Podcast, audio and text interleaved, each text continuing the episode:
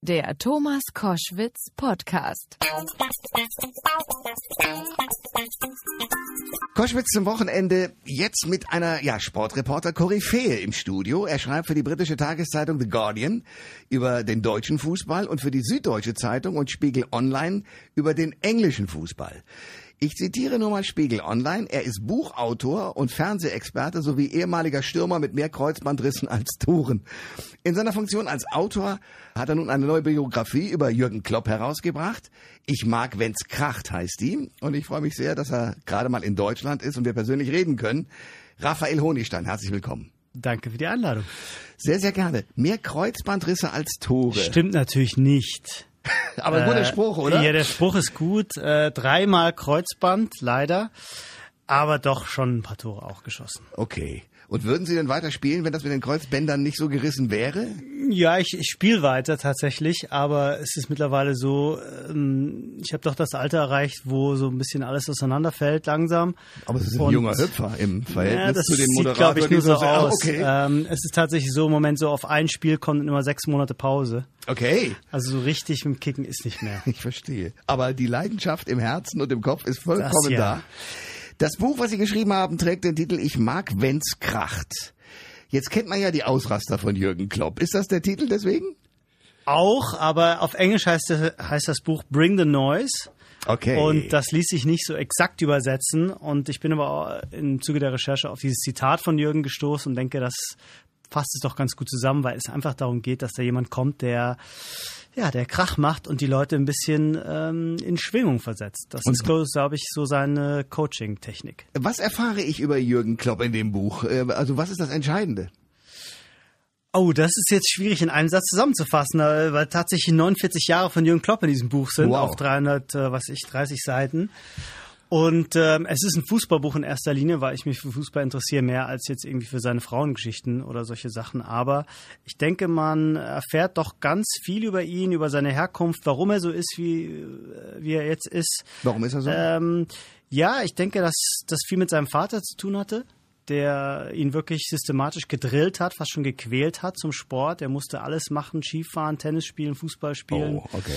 Ähm, wurde auch gnadenlos einfach im Tennis immer besiegt, 6-0, 6-0, bis er irgendwann mal halt anfing, dann die Bälle zurückzuschlagen. Aber das hat ein paar Jahre gedauert und glaube ich, hat in ihm einen ganz großen Ehrgeiz geweckt und, äh, und Siegeswille, aber gleichzeitig eine unheimliche Coolness und Relaxedness und ähm, ja, fast schon die Fähigkeit eben auch zu verlieren, was man eigentlich von Siegertypen hier nicht kennt, weil die alle als Gemeinde als wahnsinnig schlechte äh, Verlierer gelten. Aber er hat es wirklich geschafft, mit unheimlich vielen sportlichen Tiefschlägen, also zweimal mit Mainz in letzter Minute den Aufstieg äh, verpasst, äh, mit Dortmund im Champions League Finale oder mal ein DFB-Pokalfinale gegen die Bayern lauter solche Sachen einfach irgendwie wegzustecken und am nächsten Tag schon wieder gut gelaunt, äh, nach vorne schauend, alle Leute mitzureißen und ihnen zu erzählen, ja komm, halte ich nicht mit diesen Sachen von gestern auf, du hast wieder in drei Tagen eine Chance, ein neues Spiel zu gewinnen und dich wieder gut zu fühlen. Und das ist echt ähm, schon imposant an dem Mann. Ich habe die Reporter und Sportkoryphäe im Studio, Raphael Honigstein, der das Buch geschrieben hat über Jürgen Klopp. Ich mag, wenn's kracht. Wir haben den ja, vor allen Dingen in Deutschland am Anfang, äh, lieben gelernt, selbst die nicht zu Sport begeisterten, wenn er da für Dortmund aufgelaufen ist als Trainer und ja eben keine Show abgeliefert hat, aber trotzdem war es eine Show. Der ist ja ein Ausnahmetrainer. Ähm, hat er das erst in Dortmund so entwickelt oder schon in Mainz oder wo, woher kommt dieses Gefühl, entertainen zu können und zu müssen? Ja, also ich habe mit Christian Heile gesprochen, der lange äh, mit ihm zusammen in Mainz gearbeitet hat, der auch die Idee hatte, maßgeblich Jürgen Klopp von einem Tag zum anderen zum Trainer zu machen. Erst noch Spielertrainer, aber er hat nie wieder gespielt, 2001 am Rosenmontag, passend genug für Mainz. Hm. Ähm, und er sagt, dass schon das allererste Spiel, damals vor 3000 oder 4000 Leuten, ne, ähm, schon die Leute auf der Haupttribüne praktisch Schenkelklopfen da saßen und äh, geschaut haben, dieser Verrückte, was macht der da unten? Der springt da rum.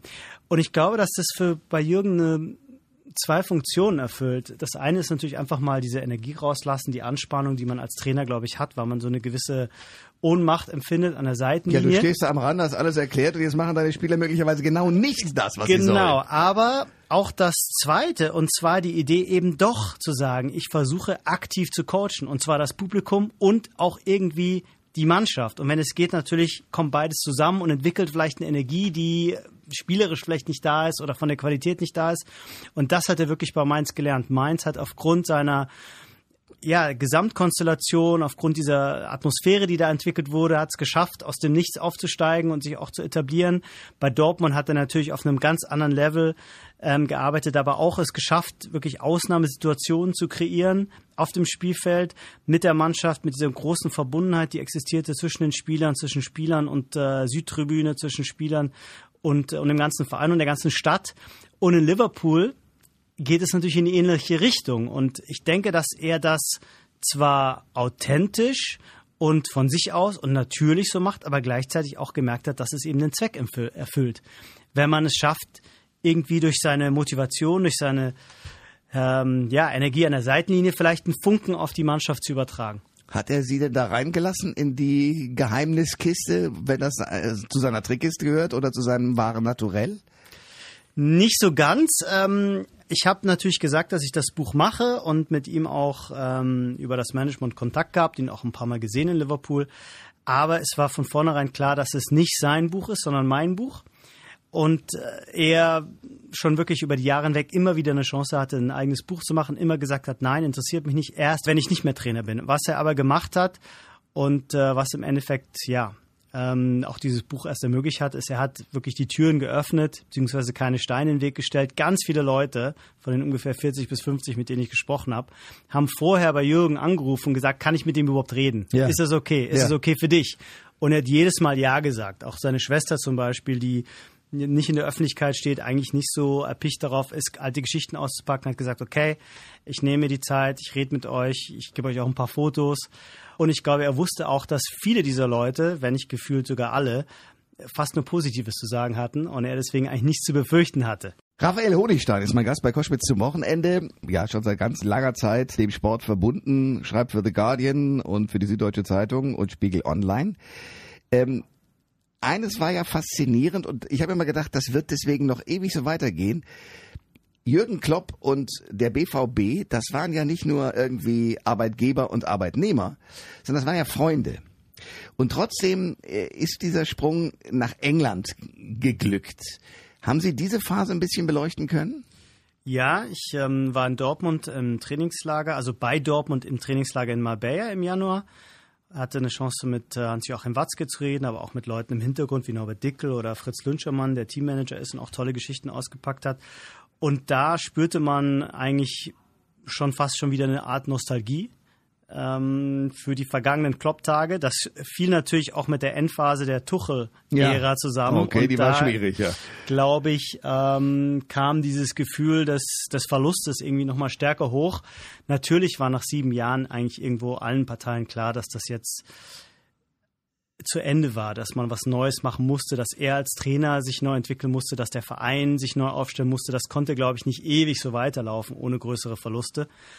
Aber man merkte vielleicht, also gerade aus Dortmunder Sicht, das kam ziemlich stark rüber, erst hinterher, was man eigentlich an ihm hatte oder merkte es erneut oder es okay. wurde einem nochmal stärker bewusst, weil natürlich Tuchel und seitdem auch Peter Bosch andere Typen sind und was sie nicht können, egal wie, wie man den Fußball beurteilen will, ist, was Jürgen geschafft hat, in den Worten von Hans-Joachim Watzke, nämlich den ganzen Verein zu coachen.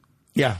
Und das ist wirklich eine Ausnahme. Das können und wollen vor allem auch wirklich die wenigsten Trainer. Zumal ja der, wirklich, Klopp ist ja rumgelaufen, groß, immer entspannt, immer so, als ob er der Gastgeber für alle ist. Das meinen Sie mit Coachen eines ganzen Vereins.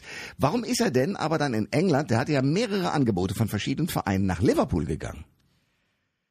Also einmal hat es ganz pragmatische Gründe. Das Angebot von Liverpool kam im Oktober, als er eben schon nicht mehr Trainer war in Dortmund. Das heißt, für ihn war das dann leicht zu sagen, okay, das mache ich. Und dann kam das Angebot von Liverpool halt genau richtig, weil eben auch die Voraussetzungen bei Liverpool ähnliche waren wie damals in Dortmund. Eine Mannschaft, die unheimlich von der Historie lebt, von der Tradition, von der Nostalgie, kann man schon fast sagen. Ein Publikum, das eigentlich danach lechzte, mehr offensiven, attraktiven Fußball zu sehen. Die waren alle ein bisschen gelangweilt.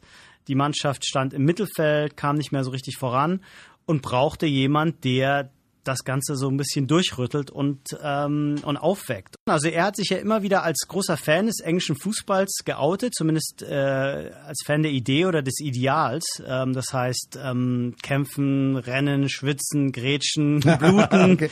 ja. äh, im Regen noch dazu, wenn es geht, und, und Schlamm am äh, Schienbein. Und natürlich passt das. Und man nimmt ihm das auch ab äh, in Liverpool, was er eben noch nicht geschafft hat, anders als in Deutschland. Aber er ist eben auch erst in seiner zweiten vollen Saison ist eben den großen Erfolg zu haben, der ihn dann sozusagen auch über Liverpool hinaus als Trainer endgültig etabliert auf der Insel. Er ist bisher nur in Anführungszeichen der äh, super Charismatiker, der alle mit Dortmund ein bisschen verzaubert hat auf der Insel. Alle liebten diese Mannschaft. Und jetzt schaut man, wie schnell er es schafft, Liverpool in eine ähnliche Richtung zu bekommen. Die Richtung stimmt schon, aber es ist noch ein ziemlich weiter Weg. Also Platz 5 im Moment äh, ist schon mal sehr gut, aber es ist natürlich noch nicht Platz 1. Nee, es ist, und auch für Liverpool-Verhältnisse halt auch nicht sehr gut, sondern Platz 4 ist eigentlich das Minimum, was man will. Gleichzeitig okay. sehnt man sich unheimlich nach der ersten Meisterschaft, nach 28 Jahren. Also das ist ähnlich fast schon ein ja ein Komplex und vielleicht ein mentales Problem wie in Schalke. Ähm, gut, da wartet man noch länger, aber es ist so ein bisschen immer diese Grundstimmung, wir müssten eigentlich Meister werden, aber wenn wir verlieren, dann werden wir nie wieder Meister. Katastrophe, alles geht unter.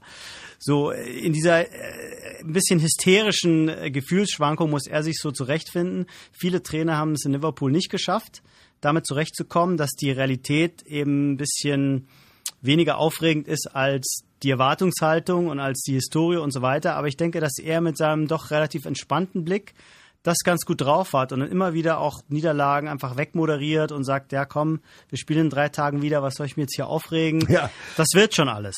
Der hat ein sehr gutes Englisch, das heißt auch seine ganzen Gags funktionieren, die er in Deutsch gemacht hat, funktionieren eben im Englischen auch.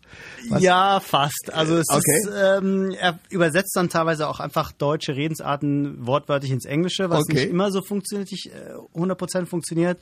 Wenn er zum Beispiel sagt, irgendwie, we have to find the salt in the soup oder so. Ja. Das äh, ist schwierig, aber gleichzeitig macht die natürlich sympathisch und ähm, man schaut sich einfach die Pressekonferenzen genauso gerne an, wie es wie es in Deutschland war, zumindest in den ersten Jahren, bis es dann ein bisschen schwieriger wurde in Dortmund. Nee, also er macht das schon gut und äh, sagt halt auch vor der laufenden Kamera interessante Sachen oder auf einfach nur mal Boom oder Wow. Und das äh, ist schon ganz cool. Das mögen die. Raphael Honigstein ist mein Gast bei Koschwitz zum Wochenende, der das Buch geschrieben hat über Jürgen Klopp. Ich mag, wenn's kracht. Das Verhältnis äh, Großbritannien, also vor allen Dingen äh, äh Briten und Deutsche, ist nicht ohne Spannungen. Äh, kriegt er das ab? Eigentlich nicht. Also Liverpool ist als Stadt eher links, ist als Stadt eher proeuropäisch, hat gegen den Brexit gestimmt, okay. also für den Verbleib in der EU. Und mit seiner Politik, die auch so ein bisschen Buch beleuchtet wird, aus älteren Interviews, wo er sagt, er ist eigentlich eher ja, sozial engagiert, würde nie für Rechte ähm, seine Wählerstimme hergeben, das kommt alles sehr gut an. Die Tatsache, dass er Deutscher ist, spielt jetzt im Fußball weniger eine Rolle, weil man sich es einfach gewöhnt, weil man sich daran gewöhnt hat, dass in der Premier League fast nur ausländische Trainer coachen. Kann es auch ein Deutscher sein, genau. Das ist dann eigentlich schon egal. Davor waren äh, Nordire und davor waren Spanier. Also es ist alles nicht so nicht so eng. Ähm, ich glaube eher im Gegenteil, man findet ihn so auf seine crazy German Art irgendwie ganz lustig. Ähnlich wie wir, glaube ich, denken, dass alle Briten ein bisschen bekloppt sind. So ist das eben auch andersrum, okay. ja? dass er Sachen sagt, wo der normale Brite eigentlich denkt, so bisschen komisch, aber irgendwie sympathisch. Sie leben in London. Sie kriegen das mit dem Brexit äh, hautnah mit. Wie entwickelt sich das weiter? Das weiß niemand so richtig, weil ähm, leider unsere Regierung, ich sage unsere, weil ich da schon seit 24 Jahren lebe, ähm, nicht wirklich äh, großen, große Ideen hat, wie sie mit dieser mit diesem Votum umgehen soll. Theresa May rudert ziemlich rum. Sie rudert rum, weil ich glaube, sie eigentlich überhaupt nicht davon überzeugt ist, von diesem Schritt, aber das Gefühl hat, sie kann sich nicht gegen das äh, Plebiszit zur Wehr setzen. Sie muss den Volks, Volkeswillen jetzt umsetzen. Wie das geschieht, äh, da gibt es praktisch jede Woche eine neue Idee. Ähm, die Europäer, das ist ganz lustig, sagen schon so hinter vorgehaltener Hand, äh, entweder die sind total dumm oder die führen was im Schilde, weil das können wir gar nicht glauben, was die uns alles erzählen. okay. Ähm, ich fürchte eher, dass die erste Variante stimmt, also dass da nicht die allerschlausten Leute da wirklich beauftragt sind, die Sache durch umzusetzen und man muss sich langsam fast schon irgendwie Hoffnung machen, dass die Iren die ganze Sache irgendwie retten, weil die Iren mit dem ganzen Komplex Nordirland und keine Grenze zwischen Irland und Nordirland und Nordirland und Großbritannien ähm, eigentlich das größte Interesse haben, dass sich die Sache nicht ändert. Und große Probleme befürchten, große politische Spannung befürchten, wenn das Land wieder geteilt wird.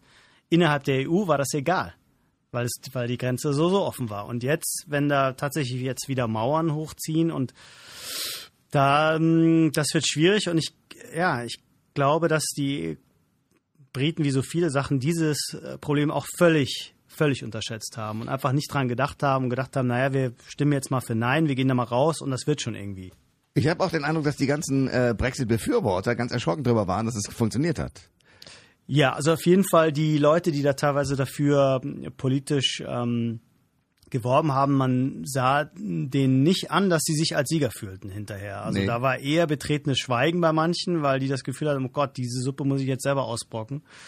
Das ist äh, auslöffeln, das ist echt nicht so nicht so angenehm und ja, es ist für alle äh, Beteiligten echt keine gute Zeit. Also ich bin nicht glücklich mit der Entwicklung in dem Land. Äh, da ist viel nach oben gekommen. Die Briten waren eigentlich innerhalb Europas mit das toleranteste Land, aufgrund ihrer Geschichte auch.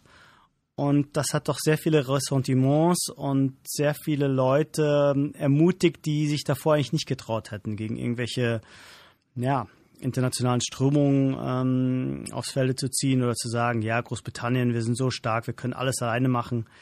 Das ist leider echt so ein gefährlicher Irrglaube, der so ein bisschen leider dadurch, durch dieses Votum befeuert wurde und, und Rückenwind bekommen hat. Und für Sie selber 24 Jahre Großbritannien und London und so, äh, steht das auf der Kippe daraufhin? Also ich ähm, habe mir das so überlegt, wenn es wirklich dazu kommt, dass man sagt zu mir, wir wollen dich raushaben, dann gehe ich freiwillig, weil in so einem Land möchte ich dann auch nicht mehr weiterleben. Also ich äh, bin jetzt nicht jemand, viele Kollegen und viele Freunde von mir nehmen jetzt die britische Staatsbürgerschaft ab an, um sich da, damit sozusagen abzusichern. Ich sage, nee, ähm, wenn sie wirklich die Europäer rausschmeißen wollen, dann hat das so keinen Sinn. Ich glaube nicht, dass es so weit kommt. Ich kann es mir nicht vorstellen. Aber ähm, ja, ich schwanke selber so zwischen vorsichtigem Optimismus, dass alles nicht so schlimm werden kann und äh, und dem Gefühl, dass es vielleicht doch noch alles viel schlimmer wird, als man sich im Moment noch vorstellt. Also es ist so jeden Tag, je nach, ähm, je nach Nachrichtenlage, schwankt das ein bisschen bei mir. Der entscheidende Satz ist gefallen, der Coach den ganzen Verein. Ich mag, wenn's kracht. Raphael Honigstein hat die Biografie über Jürgen Klopp geschrieben. Danke für den Besuch. Danke für die Einladung.